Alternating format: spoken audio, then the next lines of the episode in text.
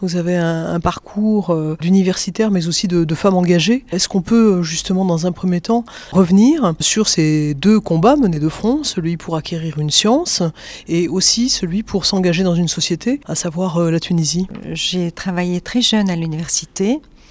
Après mes études à Paris, donc j'avais 22 ans quand j'ai commencé, et pour nous, rentrer et travailler pour l'université, c'était le premier combat déjà. On était militants euh, de gauche euh, pour une démocratie en Tunisie, très admirateurs de Bourguiba pour ses idées progressistes, mais en même temps très engagés pour euh, notre liberté de penser. Et donc, très tôt, il fallait travailler, former les jeunes, former les jeunes pour la science d'abord. Donc je me suis très vite engagée, je dirais, dans cette mise en place d'une université scientifique dans un pays où la science n'était pas encore réellement bien implantée. Bon, en deux mots, il y avait l'agronomie, l'Institut d'agronomie parce que la Tunisie est un pays agricole, et puis il y avait l'Institut Pasteur pour tout ce qui était domaine euh, médical, pharmaceutique en fait, il n'y avait absolument pas de laboratoire de recherche en physique ni en mathématiques. La science était quand même euh, assez absente du, paysage universitaire. C'était en 1964 donc euh, quelques années après l'indépendance. Quelle évolution euh, ensuite Comment est-ce que les choses se sont mises en place? À l'université, très vite, parce que le choix de la Tunisie indépendante, c'était donner le maximum de moyens au secteur de l'éducation, que ce soit bien sûr au niveau de l'école primaire, secondaire, et en même temps, bien sûr, l'université. Juste après l'indépendance, fin des années 50, je pense qu'il y avait au maximum 1000 étudiants à l'université, pas tous tunisiens. Il y avait un certain nombre de, Français, d'Italiens, enfin de résidents en Tunisie qui n'avaient pas la nationalité tunisienne. Et au cours des années 60, là, on a eu vraiment une progression euh, très nette du nombre d'étudiants. Aujourd'hui, on a euh, presque 300 000 étudiants et donc euh, le choix, c'était, je reviens sur ce choix-là politique, c'était l'éducation et pas l'armée. Et ça, c'était extraordinaire. Parce que bon, d'autres pays, au moment de l'indépendance, n'ont pas fait ce choix. Donc le budget de l'éducation, c'était presque le tiers du budget tunisien.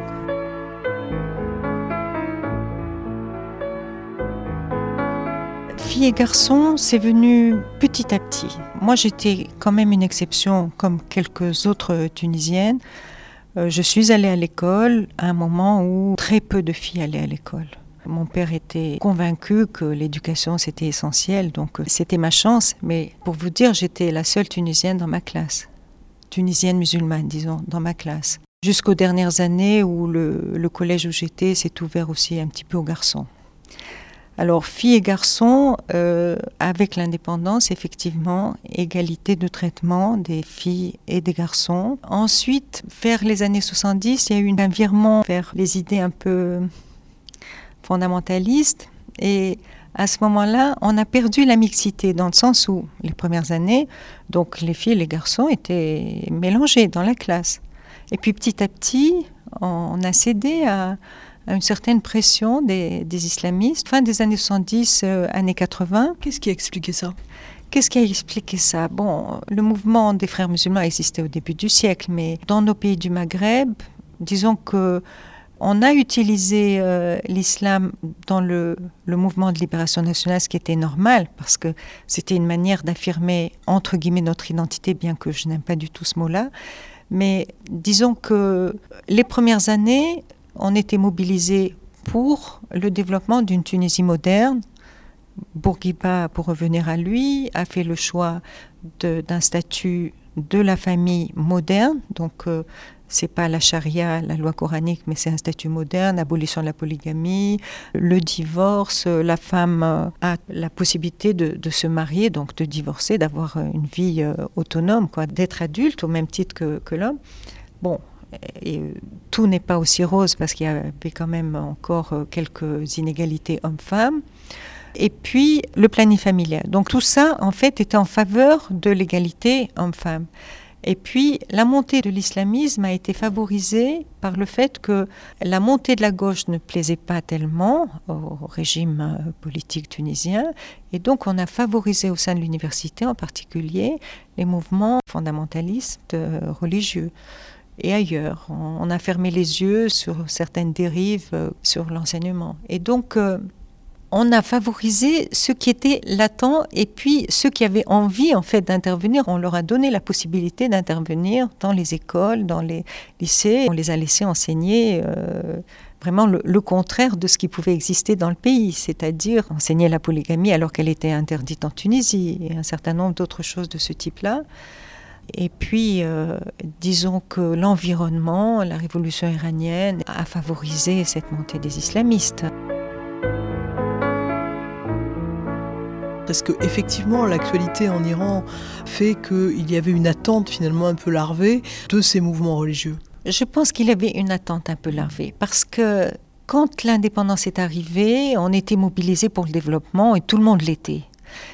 Petit à petit, il y a une sorte presque, je dirais, de prise de conscience qu'en fait, il fallait retrouver euh, les particularités du pays. On était devenu indépendant et il fallait prendre de la distance et peut-être pour un certain nombre de Tunisiens, des gens comme nous qui avions fait nos études à l'étranger, nous étions peut-être un, peu trop favorables aux, valeurs dites occidentales. Et donc petit à petit, on a vu naître un discours qui considérait que, ben, oui, la Déclaration des droits de l'homme, euh, peut-être, c'est très bien pour euh, les Occidentaux. Ça ne nous appartient pas. Donc c'est de manière très pernicieuse que ce discours entre guillemets anti-occidental est arrivé. Et puis, et puis, petit à petit, c'est vrai qu'il y a eu le problème de la Palestine qui est devenu de plus en plus oppressant et c'est ça qui a favorisé en très grande partie ce sentiment anti-occidental. Et je crois qu'aujourd'hui, c'est un des facteurs extrêmement importants, indépendamment de la religion.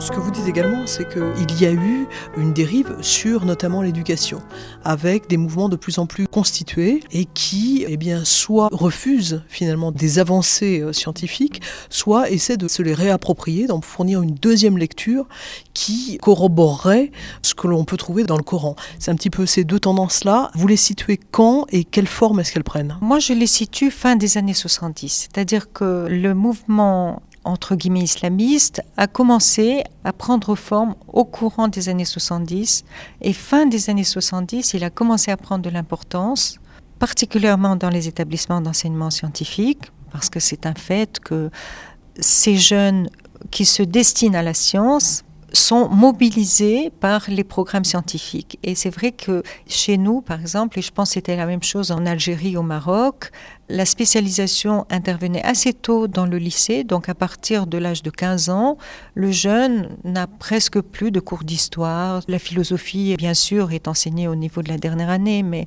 le coefficient de philosophie est tellement faible qu'on peut très bien avoir le bac avec 3 euh, en philosophie. Et donc, euh, le jeune arrive à la faculté, euh, le jeune qui se destine à des études scientifiques n'a en tête que la science, mais la science dans le sens, ce sont des recettes qu'on lui a données et en fait euh, aucune interrogation, aucun esprit euh, critique et c'est très facile de tomber dans cette dérive-là d'avoir des étudiants qui ne se posent aucune question et qui arrivent à croire que toute la science est contenue dans le Coran et qu'au fond, euh, bon, évidemment, on n'en parlait pas avant, mais il suffit de lire le Coran d'une certaine manière pour retrouver toute la physique moderne d'aujourd'hui. C'est rassurant. Et jusqu'à maintenant, malheureusement, on a encore beaucoup d'étudiants qui considèrent que la science ne peut pas intervenir en dehors du champ religieux.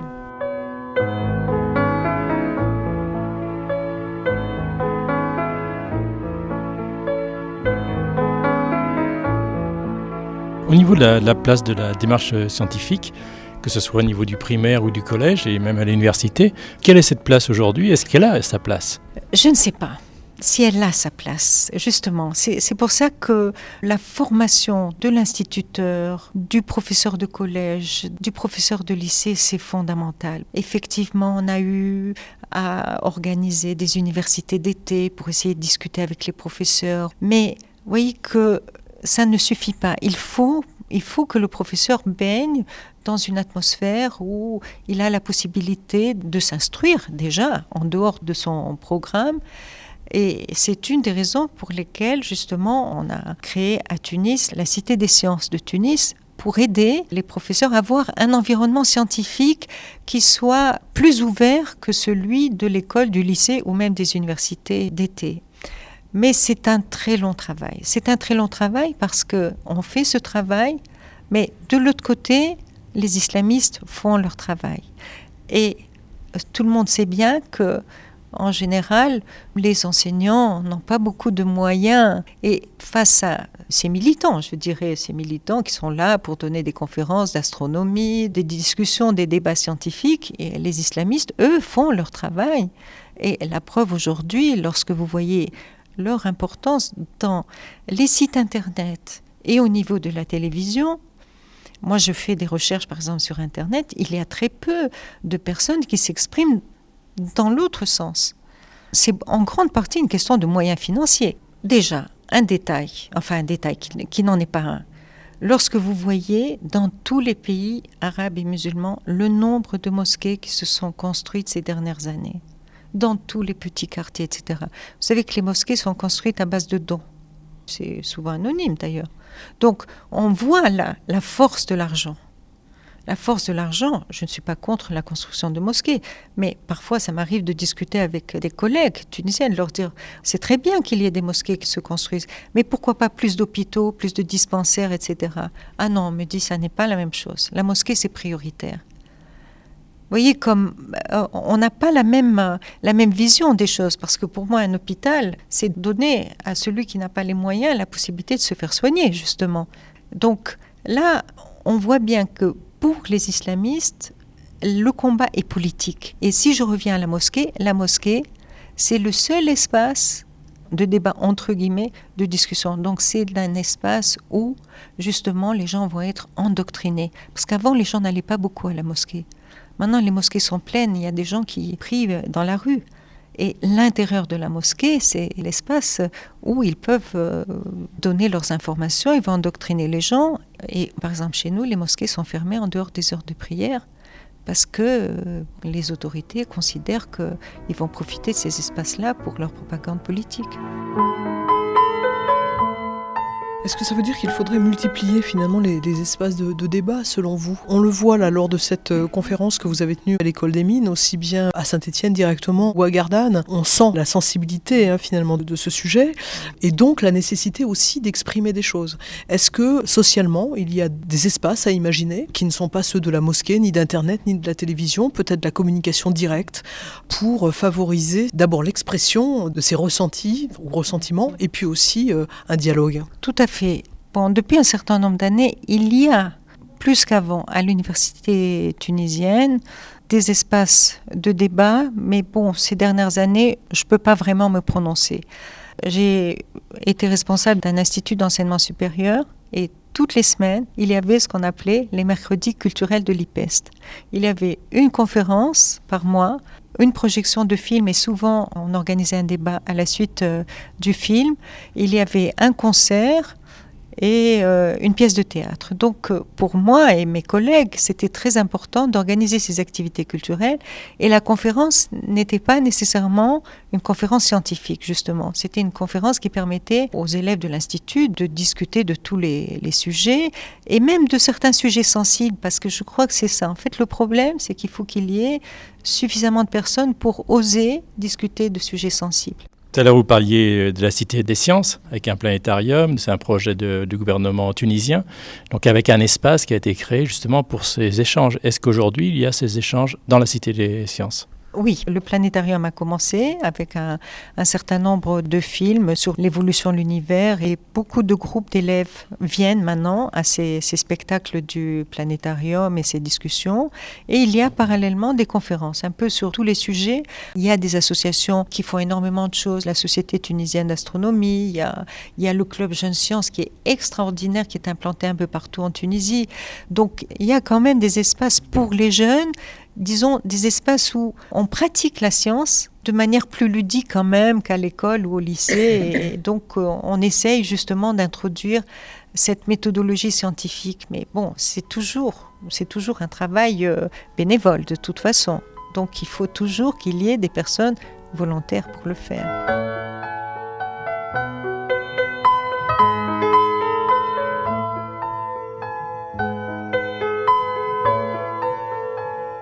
L'an prochain, c'est l'année Darwin, donc 2009. Est-ce qu'il y a une possibilité effectivement de mener des débats sur le sol tunisien autour de l'année Darwin, des théories de l'évolution et du créationnisme, entre autres? Peut-être que euh, beaucoup de choses peuvent se faire si, par exemple, on donne l'idée d'inviter une grande personnalité scientifique étrangère. Alors là, en général, tout est possible parce que à travers la personnalité scientifique qui va venir, on peut accepter qu'il y ait des débats. Mais là, je voudrais revenir. En Tunisie, on continue à enseigner la théorie de l'évolution. Ça, ne pose pas de problème. On a couvert le, mur extérieur de la faculté des sciences de Tunis par un certain nombre de portraits euh, de scientifiques éminents, qu'ils soient du monde arabe ou qu'ils soient occidentaux. Et entre autres portraits, il y a celui de Darwin, et vraiment cela m'a fait très plaisir. Par rapport à finalement ces intégrismes qui naissent un peu de toutes parts, parce que vous parlez du monde musulman, mais il y a également euh, les hindous, il y a également euh, les protestants, on a l'impression d'une sorte d'internationale religieuse. Quelle finalité vous donnez à ça? Et donc peut-être en fonction de ça, dégager quelques pistes pour contrer ces mouvements? L'aboutissement, c'est que la société, dans son ensemble, ait cette croyance religieuse, qu'elle soit dans ce cadre-là, et on ne peut pas accepter autre chose. C'est comme l'étudiant tout à l'heure qui disait il y a une seule religion. C'est ce totalitarisme en fait qui est inquiétant, vous voyez, parce que quand vous dites c'est international, ils ont tous le même langage, ils ont tous le même but, ils ont tous ce qualificatif qu'ils associent à la théorie de l'évolution, c'est-à-dire c'est une philosophie matérialiste et donc qui est faite pour un monde athée qui ne croit en rien. Et c'est ça ce que tout le monde partage. Et, ça, c'est grave parce que, bon, nous, on le voit dans nos pays, c'est beaucoup plus facile face à un public d'aller dans le sens du public, c'est-à-dire, oui, tout le monde est supposé être religieux, tout le monde est supposé être musulman. C'est beaucoup plus facile d'aller dans ce sens-là que de dire toute personne peut avoir la croyance qu'il a, c'est son problème, mais la science, c'est un autre domaine. Et en fait, dans nos pays, je crois que c'est plus grave que dans les pays occidentaux, parce que la notion d'individu n'est pas réellement acceptée. Il n'y a que la société qui compte. L'individu n'existe pas. Donc euh, la liberté individuelle, il faut qu'on arrive à cette notion-là. Je n'ai pas à dire si je crois en une religion ou si je ne crois pas. Ben, ça, ça n'est pas permis par la société. Il faut réellement donner à la société des valeurs morales et il n'est pas question d'accepter ce qu'ils appellent euh, des idéologies matérialistes parce que évidemment dire qu'on va traiter de la théorie de l'évolution de manière purement scientifique et puis ensuite chacun fera son choix, ça c'est pas acceptable. Il faut aller jusqu'au bout. On peut, à la limite, parler de ces questions-là, mais il faut donner un sens. Il faut arriver au bout, c'est-à-dire au créateur. dernière question. Quelle est la place éventuellement des modérés dans chaque religion et peut-être en particulier dans l'islam? La place des modérés est fondamentale. En, en Europe, euh, je pense qu'elle est là, elle est réelle. Il y a tellement d'espaces de débat. Je me rappelle, il y avait une émission sur Arte à propos de l'évolution des espèces et, un commentaire euh, qui, n'était pas vraiment euh, très scientifique, disons. Et il y a eu tout de suite des réactions. Vous voyez à quel point quand même la société occidentale est vigilante. Bon, dans nos pays, nous avons nos penseurs modernes. Ils s'expriment, ils ont du mal à le faire dans quelle langue s'exprimer aussi Bon, ils le font souvent en langue arabe et en langue française, mais il y a peu d'espace public où ils peuvent exprimer leur, euh, leur point de vue.